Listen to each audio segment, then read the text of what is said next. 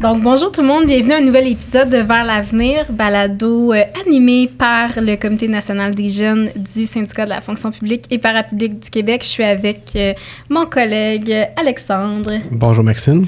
Et euh, aujourd'hui, on reçoit pour la seconde fois sur le balado Pierre-Alexandre Caron. Bonjour. Qui est conseiller à la recherche au SFPQ économiste. Ça nous fait extrêmement plaisir que tu sois là avec nous aujourd'hui. Ben, ça me fait encore plus plaisir à moi d'être réinvité. Là. Je suis pas sûr qu'il y a eu beaucoup de monde réinvité sur le balado jusqu'à maintenant. Fait que euh, je, vais, je vais profiter de, ce titre-là honorifique.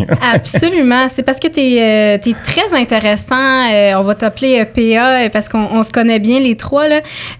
puis l'économie, c'est un sujet peut-être qui est parfois complexe à comprendre. Il faut utiliser un haut niveau de vulgarisation. Puis justement, c'est pour ça qu'on t'invite parce que c'est un sujet qui nous intéresse, mais c'est peut-être plus ardu à comprendre. Fait qu'on on compte sur toi pour, pour bien nous l'expliquer. Puis aujourd'hui, on voulait parler avec toi de justice fiscale. Euh, qu'est-ce que ça veut dire la justice fiscale? Ben, peut-être qu'avant d'entrer dans justice fiscale, juste, juste pour rassurer tout le monde sur le, niveau de complexité du balado d'aujourd'hui, on va rester euh, dans des concepts qu'on peut facilement comprendre. On va essayer de vulgariser le plus possible. L'économie, c'est pas censé être vraiment compliqué. On a complexifié la chose, les économistes. On a mis des mathématiques là-dedans pour se faire accroire que qu'est-ce qu'on fait, c'est exact puis que c'est rigoureux. Mais en réalité, on peut en parler avec des mots puis pour que ça soit compréhensible pour, pour tout le monde. Super, ça. Donc, donc, euh, si on va, euh, si on parle plus spécifiquement de la justice fiscale, là, qui va être le, thème central aujourd'hui, euh, la justice fiscale, ben, ben c'est quoi en fin de compte? C'est que tout le monde paie sa juste part en termes d'impôts, en termes de taxes, pour pour que on, soit en mesure de, financer nos services publics, qu'on soit en mesure de, boucler les budgets des, des différents gouvernements. Actuellement, est-ce qu'on peut dire qu'on a vraiment une justice fiscale?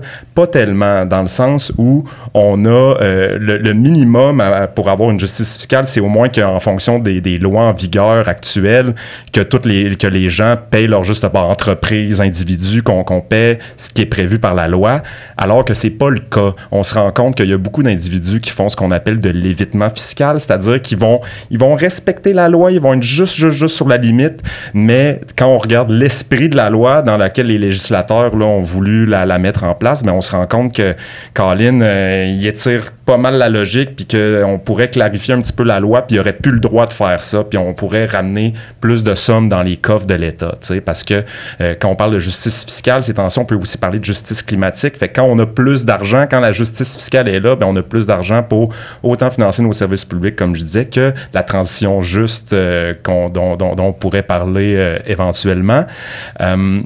Donc, euh, c'est ça. Puis après ça, ben, quand on parle de justice, c'est certain que la justice, c'est politique. Fait que là, il y a les lois qui sont en vigueur là, mais on a le droit aussi de dire, ben, est-ce qu'ils sont suffisamment justes, ces, ces lois-là? Est-ce qu'on pourrait pas justement les améliorer pour qu'il y ait des gens qui en payent davantage, puis d'autres qu'on puisse laisser un petit peu plus tranquille, comme la classe moyenne? Quand tu parles de, justement de payer, là, tu parles que nous, on, finance euh, certains services à travers nos impôts en payant des taxes, mais qui qui se dédouane de, payer ces impôts-là? Bien, c'est souvent des entreprises multinationales, c'est souvent des individus très riche, là, qu'on peut parler pas du, même pas du 1 là, je dirais dans, dans le 0,1 ou le 0,5 Il n'y a, pas de, y a pas de chiffre parfait. Euh, ces, ces personnes-là, ils ont accès à des planificateurs financiers, ils vont utiliser toutes sortes de, de, de firmes, de stratagèmes. Euh, les multinationales, ça va être euh, via des, d'autres, d'autres juridictions qu'on appelle des paradis fiscaux. Souvent, ils vont transférer des, des profits-là, mais dans ces juridictions-là, les profits sont pas imposés. Donc, sont pas imposés au Canada, sont pas imposés dans le paradis fiscal. Fait que ces, ces entreprises-là font de l'argent, font des profits, mais payent pas, euh, payent pas leur juste part à personne. Il faut pas oublier qu'une multinationale, que des individus euh, riches aussi, des propriétaires d'entreprises, ça, ça profite de nos services publics, ça profite de nos infrastructures. Sans bonnes écoles, sans routes, euh, sans hôpitaux, sans, sans gouvernement qui garantit une démocratie stable, sans bref, sans tout ce qui fait qu'on est, on vit dans une démocratie au Québec puis au Canada, ben ces personnes-là seraient pas capables de faire autant d'argent. Puis là, ils font plein d'argent puis ils participent pas. Donc, euh, c'est là qu'on dit que la justice fiscale est pas toujours respectée.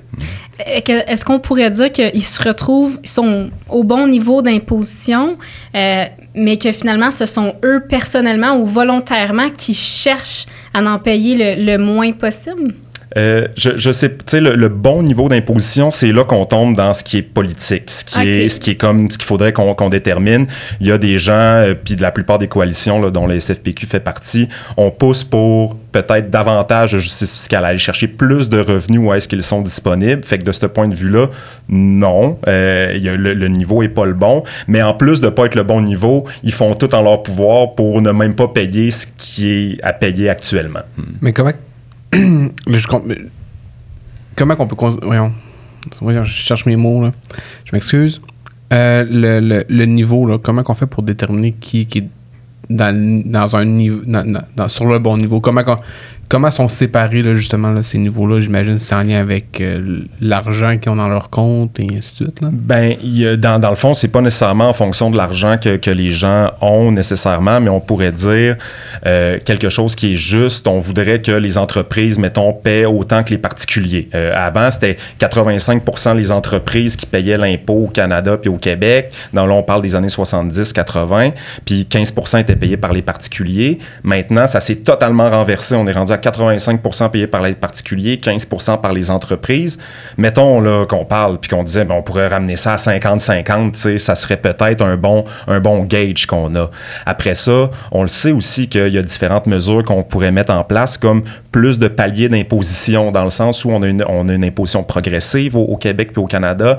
Plus tu fais de l'argent, plus chaque nouveau dollar que tu vas aller cher- euh, que tu vas gagner va être imposé. Mais si on, on ajoutait davantage de paliers puis qu'on allait chercher un petit peu plus à toutes les étapes, mais sans, sans pénaliser les gens qui font moins d'argent puis les gens qui font le salaire moyen, euh, on, on pourrait rajouter des milliards là, dans les coffres euh, dans les coffres de l'État. Puis euh, c'est ça, ces milliards-là, ben, ils serviraient là, évidemment à mieux financer nos services publics qui ont souffert depuis des décennies d'un sous-financement chronique, qui nous amène à un point où est-ce que euh, il y a beaucoup de choses qui fonctionnent pas de manière optimale, si, si on peut dire ça comme ça. Mais c'est-tu moi où aux États-Unis, ils ont failli l'essayer, cette histoire-là, d'imposer des, des nouveaux paliers d'imposition euh, euh, après la Grande Dépression? C'était pas euh, une idée de faire ça, mais finalement que c'est pas réalisé?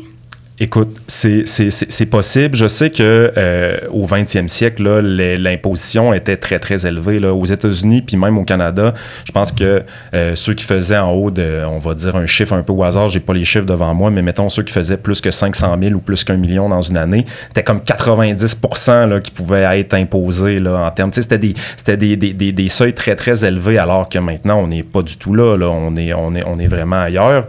Euh, fait qu'il y y y a toujours, c'était la situation avant, puis on pourrait revenir à quelque chose qui ressemble davantage à ça. Euh, mais mais je, là, je pourrais pas me dire exactement sur le pourquoi aux États-Unis euh, ça, ça allait arrêter, mais tu sais, c'est- le cycle des politiques euh, néolibérales où de plus en plus on a laissé de la place au privé, on a voulu baisser les impôts pour qu'il y ait plus d'argent, plus de, de facilité pour les entreprises de faire des affaires en se disant que c'est grâce à elles qu'on réussira à avoir une meilleure économie puis que tout le monde serait gagnant, mais on se rend compte qu'il y a une petite partie qui a été gagnante de la population puis le reste n'a pas vraiment été gagnante. Mm. Mais là, c'est ça, tu parlais euh, juste avant des services publics qui se dégradent, mais tu sais que pour moi, là, je suis venue ici au studio d'enre- d'enre- d'enregistrement, j'ai utilisé les routes, euh, tu sais, tout avait l'air de bien fonctionner, euh, tu sais, c'était pas la catastrophe euh, euh, à l'extérieur ou ça l'est pas dans mon quotidien. Fait que où est-ce qu'elle se retrouve, cette dégradation-là des services publics? Ben, c'est sûr qu'on peut parler euh, les, les- les- deux, euh, les deux éléphants dans la pièce, là, si on peut dire, mais qui concernent peut-être un peu moins les membres du SFPQ. Euh, c'est au niveau de l'éducation, au niveau de la santé. Tu sais, on le sait que euh, nos classes, nos écoles sont, sont en décrépitude, qu'on manque de professeurs. On le sait, tous les problèmes qui, ont, qui, ont, qui sont apparus, euh, ben, même avant la crise sanitaire, mais depuis la crise sanitaire, il y a des problèmes dans le système de santé qui sont accentués. Mais mettons qu'on va là, au niveau des ministères et des organismes, là, euh, pensons à, au palais de justice où est-ce que les causes Oui. sont, sont, plus enten- sont pas entendues suffisamment rapidement. Pas. Ben non, exactement. On n'oubliera certainement pas euh, la, la justice. Euh, Il y, a, il y a- il y a- il y a ça qui est problématique. On le sait aussi qu'au niveau de différents programmes euh, sociaux, est-ce que l'administration est aussi euh, efficace qu'elle l'était avant? Est-ce que les gens sont capables d'être accompagnés par les, les travailleurs, les travailleuses de l'État euh, comme ils l'étaient avant? Non, pas tellement. On le sait qu'au au niveau des inspections, euh, on a des difficultés à faire appliquer les lois. Tu sais, c'est cool de faire voter des nouvelles lois. Il faut qu'on applique les lois, mais si on se donne pas les moyens de les appliquer parce qu'on n'a pas les ressources pour le faire, à quoi elles servent ces lois-là? Hmm.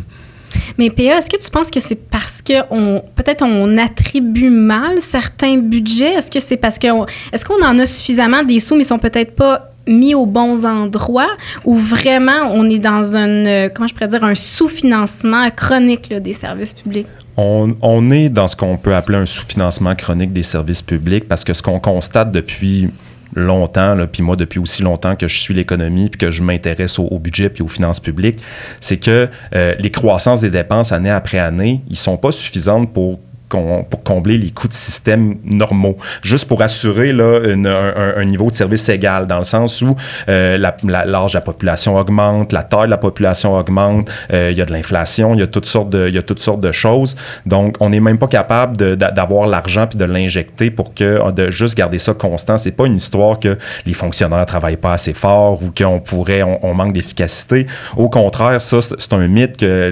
que l'entreprise privée est plus efficace que le public. Là, il y a eu plein d'études pour démontrer le contraire.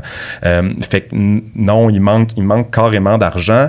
Mais qu'est-ce qui ne manque pas, par contre, au Québec puis au Canada, euh, c'est les ressources de base, c'est-à-dire euh, les, les, humains, les, les, travailleurs, les travailleuses. On est dans une pénurie, mais mettons qu'on pensait à réorganiser autrement en fonction des besoins réels, là, pas, pas à cause qu'il y a de l'argent à faire dans tel secteur parce que c'est payant puis que c'est une course au profit on serait capable de, combler ces besoins-là. Justement, c'est qui? En fait, on, j'imagine savoir qui, mais qui vient par la suite nous dire nos besoins réels, c'est quoi? J'imagine c'est le, la personne en haut du gouvernement qui vient dire on va mettre nos efforts sur. Euh, j'ai pas d'image en tête qui vient, mais mettre sur quelque chose qui qui, n'est pas essentiel? Euh? Ben, c'est là qu'on, dans, dans, le dans le paradigme actuel, dans l'état actuel de l'économie, de penser à planifier où est-ce que les gens devraient être, puis où est-ce qu'on devrait mettre nos ressources, euh, c'est pas euh, c'est pas quelque chose de très populaire parce que là, pour l'instant, qu'est-ce qui détermine où est-ce que les ressources vont aller? C'est vraiment dans, dans une puis quand on parle vraiment de l'économie plus privée, mais c'est où est-ce qu'il y a le plus de profit à faire? Les ressources vont se diriger, l'argent, les gens vont aller normalement dans les secteurs qui sont les plus payants. Puis là, à un moment donné, quand un secteur, quand tout le monde est rendu là, ben, il y a peut-être d'autres secteurs qui deviennent plus payants, plus de recherche de profit. Euh, si on voulait aller maintenant sur la base de qu'est-ce qui sont des vrais besoins à combler, ben là, c'est la démocratie qui devrait, qui, qui devrait être, être impliquée. Donc, quand on parle de c'est-tu le gouvernement, ben oui, ultimement, maintenant, ça serait le gouvernement, mais il pourrait avoir, euh, il pourrait avoir des grandes assemblées euh, citoyennes pour déterminer euh, qu'est-ce qu'on juge démocratiquement, qui est comme le minimum requis pour survivre, qui pourrait devenir un genre de revenu minimum garanti. Puis après ça, le reste, ça serait, ça serait par-dessus. Mais une fois qu'on a identifié ces besoins-là, mais c'est sûr qu'il faut y répondre. Fait qu'il faut s'organiser pour que les gens aient travaillé au bon endroit, et au bon endroit. Là. Puis c'est là que les services publics, qui sont quand même plus démocratique que de l'entreprise privée parce que, bon, on vote pour nos élus et tout et tout. Mais c'est là, eux autres, on opère en dehors de la logique du profit dans les services publics. sais, notre but, c'est de répondre aux, besoins qui ont été identifiés. Euh, par, le ministre, par, les, employés du, ministère ou de l'organisme en question. Mais, mais quand même, c'est pas pour faire du cash finalement qu'on qu'on offre des services publics. C'est pour répondre, c'est pour assurer un genre de, bien-être social à, tout le monde. Absolument. Puis euh, plus je t'entends parler, plus moi je vois des liens avec euh, la justice climatique aussi. Tu sais, je me dis, si on avait plus de, moyens financiers, mais aussi euh, de, de, ressources, tu sais, si les gens payaient leur, juste part, pour revenir à, tout à l'heure qu'on disait que, que, certains faisaient de, l'évitement fiscal, mais ces sous-là, en plus, on pourrait réellement s'attaquer à la crise climatique. Absolument. C'est un des... Ça fait longtemps qu'on argumente que devrait avoir plus d'argent qui revient dans les poches des travailleurs, dans les, la, dans les poches de la classe moyenne. Puis c'était vraiment parce qu'on disait, mais est-ce que c'est vraiment juste que les profits soient séparés de cette manière-là, que ce soit les propriétaires qui gardent tout, puis que les travailleurs reçoivent un peu des, des, des pinottes?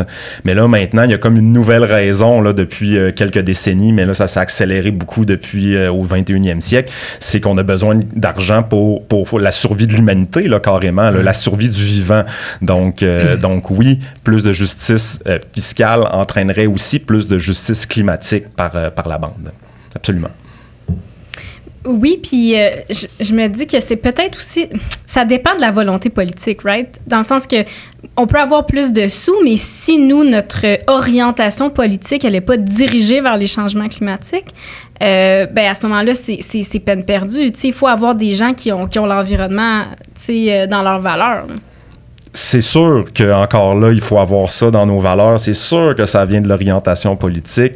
Fait que c'est pour ça aussi qu'au SFPQ, puis dans la société civile, le mouvement environnemental, on, pousse fort sur ces enjeux-là parce que euh, si personne le défend, si on fait pas cette politique-là, finalement, qui n'est pas de la politique partisane, c'est pas d'un parti plus qu'un autre, mais c'est quand même de, de, pousser des enjeux qui ont, qui ont une valeur politique, euh, ben on, ne sera pas capable d'y, on sera pas capable d'y arriver. Fait qu'il faut, faut qu'on commence par, par se parler, par, par discuter, par faire des, des podcasts comme celui-ci, finalement. Et puis, le SFQ, lui, en tant que tel, il fait quoi dans... J'imagine qu'il, y a des travaux en cours, puis des travaux qui sont à venir en lien avec avec tout ça, est-ce que. Euh, qu'est-ce que le, le, le, syndicat fait, lui, par contre? Au, euh, au SFPQ, très, euh, très au niveau organisationnel, pardon, euh, c'est sûr qu'on fait des, des qu'on fait des choses. On a produit tout un, un, plan de relance du Québec après la pandémie qui proposait une espèce de, de, cartographie sur comment faire une transition écologique et juste pour les travailleurs, les travailleuses. Donc, on a produit beaucoup de matériel à cet effet-là avec beaucoup de propositions qui sont concrètes. On a travaillé, là, on a des gens à la recherche qui ont travaillé avec une grosse partie de la société civile là, dans un grand colloque où est-ce qu'on a mis en place aussi avec d'autres partenaires comme l'IRIS, euh, un institut de recherche là, euh, de progressistes, euh, sur, sur comment justement aussi éviter l'austérité dont on pourra peut-être parler un peu plus tard, euh, aller dans le sens d'une relance, d'une relance qui est pas une relance classique là, où est-ce qu'on va mettre de l'argent dans le béton tout le temps, mais peut-être une relance qui est plus justement axée vers une transition écologique. D'ailleurs, le, le Québec pourrait pas devenir justement un exemple peut-être de transition écologique. Euh, je sais pas pour toi, mais moi j'ai l'impression qu'on a quasiment tout pour réussir au Québec. On a des professionnels, des experts euh, hyper motivés, euh, mobilisés aussi, qui s'intéressent à la transition. On a un peuple qui s'y intéresse. On le voit à chaque année le 22 avril, quand c'est le jour de la Terre. On a des milliers de personnes dans la rue qui marchent pour ça. je sens que la population, elle est prête aussi. Donc, est-ce qu'on pourrait être un modèle de transition écologique? Euh, on a la vaste majorité des leviers, à mon avis, au Québec pour devenir ce modèle-là. au Québec, on a euh, l'hydroélectricité, on a euh, on a un réseau coopératif. Hein, on a comme il n'y a pas juste des jardins, mais même au niveau des mutuelles d'assurance, mais aussi au niveau coopératif des entreprises coopératives, on en a. on est un modèle dans le monde par rapport à ça. Puis on est on, est très très fort sur le niveau communautaire. Donc, on a déjà beaucoup beaucoup d'entreprises, de groupes qui opèrent pas dans cette logique-là de, de, profit nécessairement, puis qui ont, euh, sur lequel la population a un, a, un, impact, puis peut orienter l'action. Donc, on a, on a déjà une espèce de structure plus démocratique qu'ailleurs pour être capable d'y parvenir. Puis aussi, ben, si on a l'impulsion euh, gouvernementale, là, vraiment au, sens de, de l'Assemblée nationale et tout, mais on a des lois très, très importantes à influencer au Québec, comme la loi sur la qualité de l'environnement. On a aussi l'opportunité de mettre en place des nouvelles politiques industrielles pour savoir comment est-ce que les industries, c'est quoi les industries d'avenir, c'est quoi les entreprises d'avenir, dans quel secteur est-ce que euh, nos bras financiers comme la Caisse de dépôt puis Investissement Québec vont mettre leurs billes pour, euh, pour, pour, le futur. On a, on, a énormément de pouvoirs publics qui sont capables d'influencer, ou en tout cas, pas juste public, mais, mais aussi démocratique dans la société civile pour influencer positivement ça. Après ça, c'est sûr qu'on est une province puis que le fédéral a encore un, poids là-dedans. sauf que euh, pour l'instant, en tout cas, on a un gouvernement qui est plus collaboratif que moi puis qui nous donnerait quand même les coups des franges si on décidait de prendre un grand virage là, euh, encore plus vert là, au Québec. Mais encore là, c'est c'est une question de politique aussi. Là. Si euh, j'ose croire que si quelqu'un a un ami qui ça va puis là, je pense juste à, Robin me sortirait le, 1%. Là. Euh, il y a quelqu'un du. Là, toi, tu dit tantôt, c'est moins que le 1%, mais qui dit que non, non, ça marche pas pour moi. Euh, faut pas que le gouvernement accepte ça. C'est, je pense qu'il y, y, a cette. Il pourrait avoir du moins cette problématique-là où le gouvernement dit non, non, moi, ça va me faire mal paraître auprès de mes amis j'imagine qu'il y a un détachement aussi là, qui doit être fait de la part de, du gouvernement, du moins. Là. Il y, a, il y, a, plein de bonnes choses dans ce que tu dis, Alex. C'est vrai que c'est politique. Puis c'est vrai aussi que le, le, le pouvoir, ton poids économique comme individu, comme personne qui détient des entreprises ou pas, tu sais, euh, il est différent, puis tu n'as pas la même influence. Il y, a, il y, a, quelque chose, on a une démocratie qui est politique dans le sens où tout le monde a le droit de voter. Euh, vous et moi, on a un vote à tous les paliers auxquels on a le droit de voter. Mais si on va parler de démocratie économique, là, tu sais, de, de, notre, de notre fameux euh, pouvoir d'achat qui est comme un, un, vote, là, finalement, mais là, là, il y a des inégalités immenses, là, dans, dans cette espèce de, d'absence de démocratie économique-là. Donc oui, il faut que les gouvernements, il faut qu'on passe des, faut qu'on passe des lois, il faut qu'on fasse des réformes majeures des institutions pour ramener davantage de démocratie économique. Parce que sans ça, c'est vrai que c'est les intérêts les plus forts qui vont, euh, qui vont l'emporter, puis au détriment de la majorité, souvent je veux faire un lien tantôt avec euh, quand tu parlais de la, transition écologique puis des moyens, des leviers des freins pour y arriver. Je pense qu'au Québec, on fonctionne beaucoup avec euh, la carotte et le bâton. Donc, pour engendrer des changements profonds, euh, pour améliorer, par exemple, l'environnement, ben je pense qu'on est fort sur, sur la, la, carotte. Donc, on va donner beaucoup d'aide financière. Euh, moi, dans mon, euh, dans, dans, mon emploi à la fonction publique, c'est ce qu'on fait. On, donne beaucoup d'aide financière pour les entreprises qui veulent se verdir. Je pense qu'on est fort là-dessus au Québec. Il y a de l'aide financière qui vient de partout. Mais après ça, j'ai l'impression qu'on a peut-être... On est réticent à utiliser le bâton. Tu sais, la carotte, elle fonctionne bien. C'est beaucoup plus sexy d'utiliser la carotte. Dire, hey, venez ici, on a de l'argent pour que vous changez vos pratiques environnementales. Mais là, quand vient le temps de mettre des réglementations, les faire appliquer euh, avec des inspecteurs de l'État, par exemple. Là, j'ai l'impression que c'est plus complexe à mettre en place, puis qu'on on, saisit peut-être pas cette opportunité-là. Euh, ben, ça va être une opinion très, très personnelle. J'ai pas de chiffres, j'ai pas de données pour, pour supporter ça. Mais c'est vrai que c'est plus facile de changer les comportements généralement quand c'est une carotte qui est, au bout, qui est alléchante. on aime mieux, c'est normal qu'on aime mieux euh, euh, que, les gens le fassent volontairement plutôt que de les contraindre à faire quelque chose. Après ça, c'est sûr qu'une fois qu'on a mis en place les alternatives, les, les carottes, il faut qu'on soit capable d'utiliser euh, des punitions puis qu'on applique les lois, comme tu dis. Puis c'est vrai qu'au Québec, tu sais, Là, je veux dire, peut-être qu'on va sauter du coq à l'âne, mais si on regarde euh, Airbnb, puis des, des, des, gens qu'on sait là, qui dérogent là, comme quasiment systématiquement, puis pas, pas Airbnb nécessairement juste Airbnb comme compagnie, mais les individus qui font de la location via Airbnb, il y en a plein là, qui contreviennent sciemment à la loi, puis on manque, on se renvoie la balle, c'est-tu la ville, c'est-tu le gouvernement, tu fait que oui, à quelque part, c'est vrai qu'on n'a pas, euh, on n'a pas les moyens que les bottines suivent les babines parce qu'on n'a pas les ressources pour faire appliquer ces, euh, euh, ces, lois-là et ces règlements-là. Hmm. Euh, aussi, on voulait te parler un peu du filet social. On l'entend souvent parler. Honnêtement, je pense que j'aurais besoin d'une bonne définition de qu'est-ce que ça veut dire concrètement, le filet social, puis son rôle. ben, une bonne définition de filet social, tu sais, le, filet social, c'est une expression qui est couramment utilisée, euh, surtout ben, ben, un peu partout, mais au Québec, on en entend souvent parler parce qu'on aurait un meilleur filet social qu'ailleurs. Euh, quand on parle de filet social, ben, on parle de tout ce que, de tout programme qui nous permet euh, de ne de, de, de, pas tomber finalement très, très creux quand on a des problèmes dans la vie ou quand on a des besoins.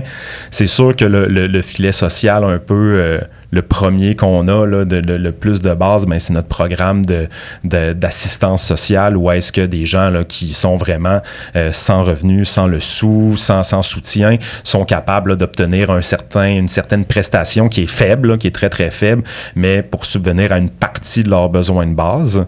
Après ça, si on pense au réseau des garderies, les CPE, c'en est du, du filet social, ça, pour permettre aux femmes de retourner sur le marché du travail. Puis là, je dis aux femmes parce qu'on le sait que c'est euh, malheureusement souvent les femmes qui vont être prognées avec le fardeau de garder les enfants euh, s'il y a quelqu'un qui a à, choisir dans le couple pour, euh, pour rester à la maison. Mais ça, c'en est un, à quelque part, un filet social qui permet euh, aux femmes de participer activement au marché du travail, puis finalement d'avoir des revenus, puis de l'indépendance économique là, à quelque part. On a, on a toutes sortes de programmes. On a les allocations famille au, Québec aussi. Donc, tout programme qui vient, on a le, crédit d'impôt pour solidarité. On, On, on, a toutes sortes de mesures qui viennent euh, nous, nous, aider finalement à retomber sur nos pattes quand, quand, on en a besoin. Puis, ben, même chose avec un, système de santé publique, un système d'éducation qui est normalement censé être gratuit. Euh, ben, ça, en est d'autres aussi mesures là, finalement de, de, de filet social. Puis le filet social, finalement, c'est euh, c'est euh, un peu nous, les employés de l'État, qui sont derrière ça. Là. Euh, donc, c'est nos travailleurs, travailleuses qui sont sur le terrain puis qui agissent justement. Tantôt, te, te parler des prestations qu'on va offrir, tout ça, c'est, les fonctionnaires qui, qui, sont derrière ça.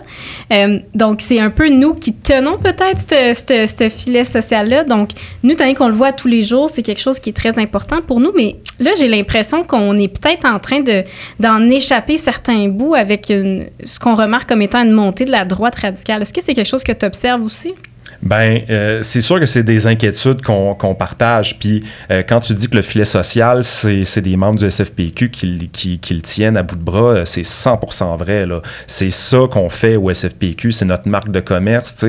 C'est là qu'on est. On a énormément de personnes qui travaillent au ministère de la Solidarité sociale pour, pour aider finalement toutes sortes de, de, de personnes à, à, à, faire leur chemin parmi les programmes. Mais on le sait que ça fait des années puis des années qu'on en demande toujours davantage à ces personnes à ces agents d'aide socio-économique-là, euh, qui réussissent pas à faire le travail aussi bien qu'ils voudraient le faire, qui réussissent pas à avoir assez de temps avec chaque personne pour les accompagner comme elles devraient être accompagnées, ou est-ce qu'on leur met des bâtons dans les roues? sais, la logique, là, actuellement, de, de, de ce qu'on sait, c'est pas euh, on essaye d'en donner le maximum aux personnes en fonction des programmes disponibles. C'est pas mal plus une logique contraire. C'est s'ils n'ont pas l'information nécessairement, qu'ils ont droit à plus, ben, va pas leur donner volontairement parce qu'on voudrait pas vraiment qu'elles demandent. sais, on n'est pas dans on, est loin d'une logique là, très, très, euh, très, très accompagnatrice, puis euh, ouais, ce de, de, de, bienveillance. C'est dommage, là. Mais puis je dis pas que nos agents d'aide socio-économique sont pas bienveillants, c'est des hmm. personnes très, très bienveillantes, mais c'est le contexte dans lequel ils, ils et, elles œuvrent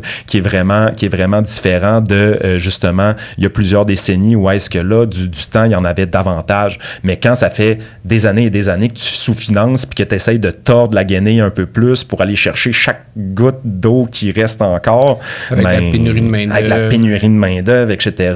Ben, c'est sûr qu'on se ramasse à, ne pas, euh, à ne pas être, euh, à ne pas régler la, la, la, question, euh, à, ne, à, ne, pas faire le travail aussi bien qu'on pourrait le faire.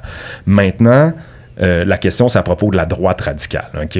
Euh, Qu'est-ce qu'on pourrait classer, classifier de droite radicale? On, pourrait en discuter quand même un moment, mais admettons qu'on pourrait s'entendre pour dire que le Parti conservateur du Québec, mené par euh, Éric Duhem, qui n'a plus nécessairement besoin de présentation, c'est un, parti politique qui a gagné énormément en influence et qui a grugé des votes à une coalition Avenir Québec qui est plutôt de centre-droit. On ne commencera pas à dire que la CAQ, c'est nécessairement la, la, droite radicale, mais reste que ça sûr que quand tu vois des électeurs partir plus à droite, ben tu as peut-être le goût toi aussi de commencer à faire des mesures un petit peu plus à droite pour rapatrier une partie de cet électorat-là que, que tu es en train de perdre.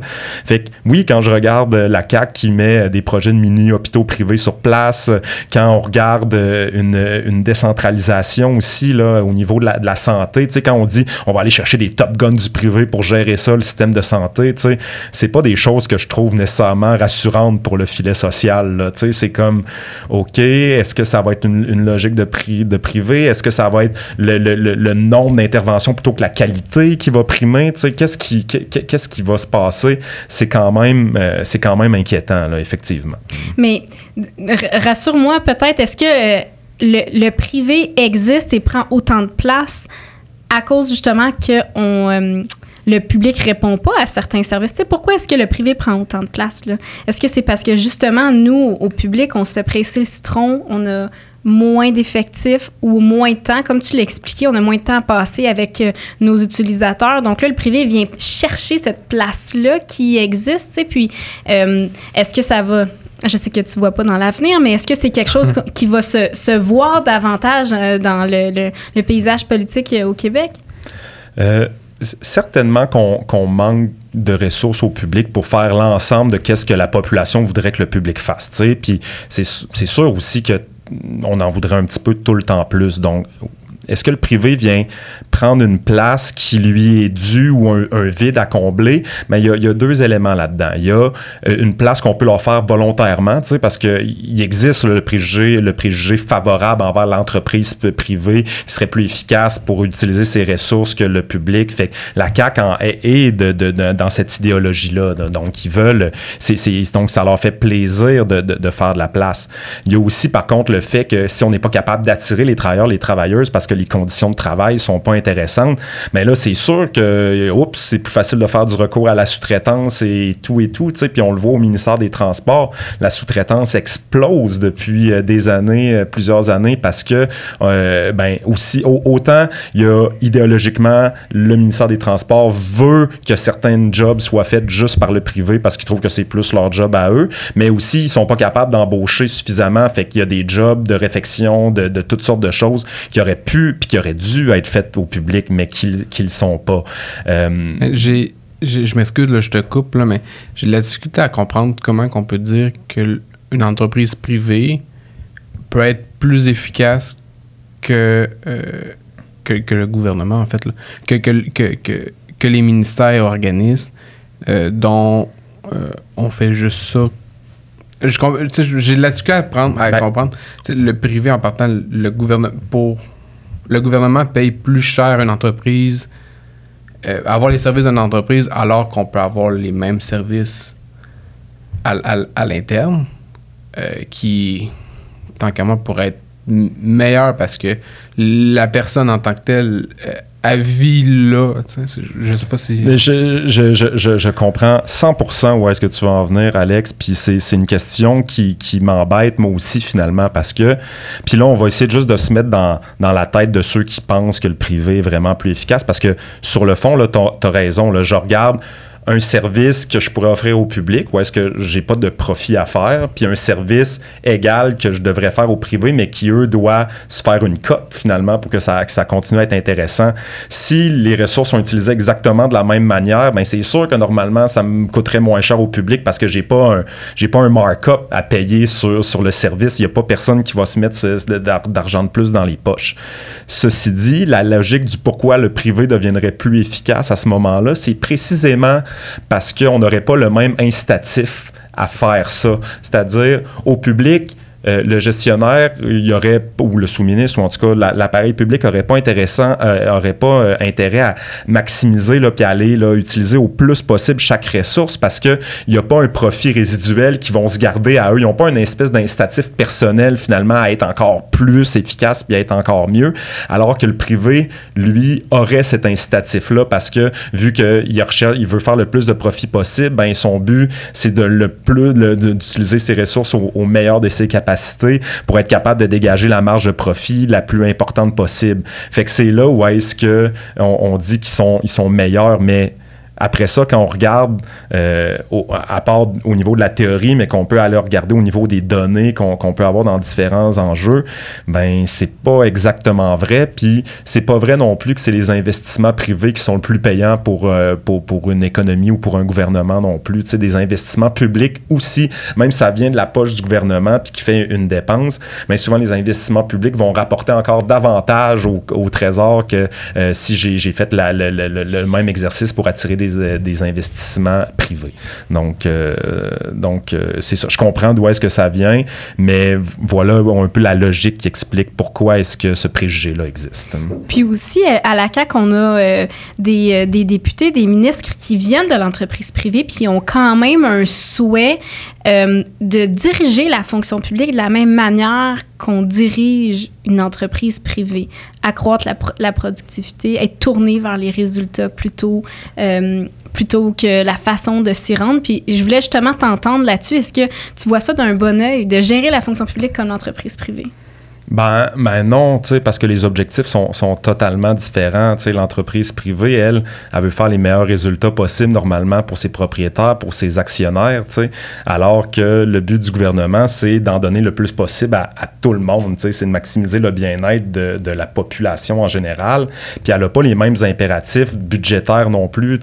C'est, c'est, on, on, gère pas on gère pas un État comme on gère un budget familial, dans le sens où j'en ai, moi, des moyens comme État C'est pas grave si mes revenus égalent pas nécessairement mes dépenses. Ça, tout dépend de plein d'autres facteurs de si je dépasse, dans le fond, si mes, mes, revenus sont moins élevés que mes dépenses, ben comment est-ce que je compte cet écart-là?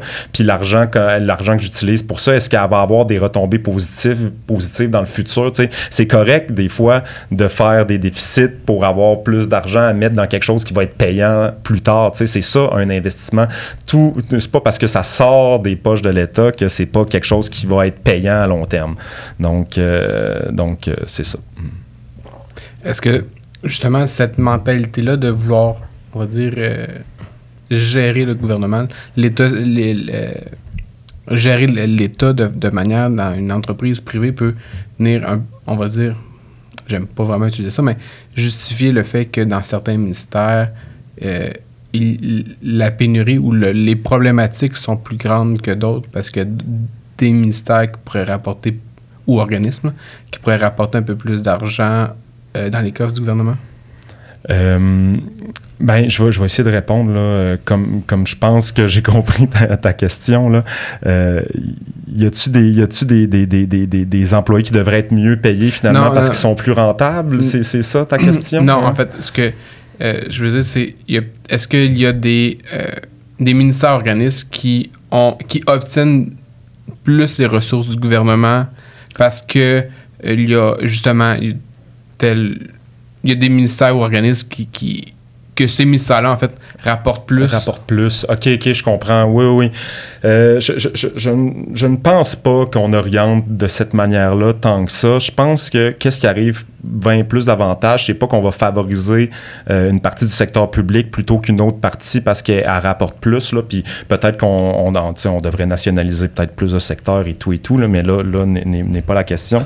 Je pense qu'on est plus dans une dynamique de euh, quand, quand, on a des quand on a des, des politiciens qui ont été gestionnaires dans le privé beaucoup, c'est qu'on le, préjugé face au privé il est très présent. Fait que c'est pas un bout du public qu'on va vouloir favoriser, c'est le privé qu'on va vouloir peut-être mettre davantage à, à contribution. Euh, fait que c'est plutôt là que le, le, cœur le cœur du problème se, se, situe à mon avis.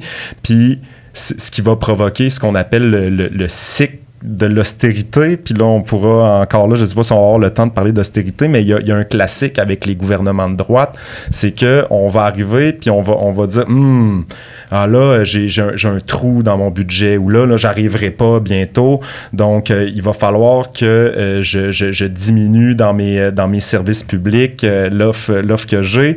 Là, si je diminue mes services publics, là, j'essaie, ouais, c'est ça, je vais, je vais couper dans mes services publics, je vais, je vais avoir des coupes budgétaires, je vais avoir mes services.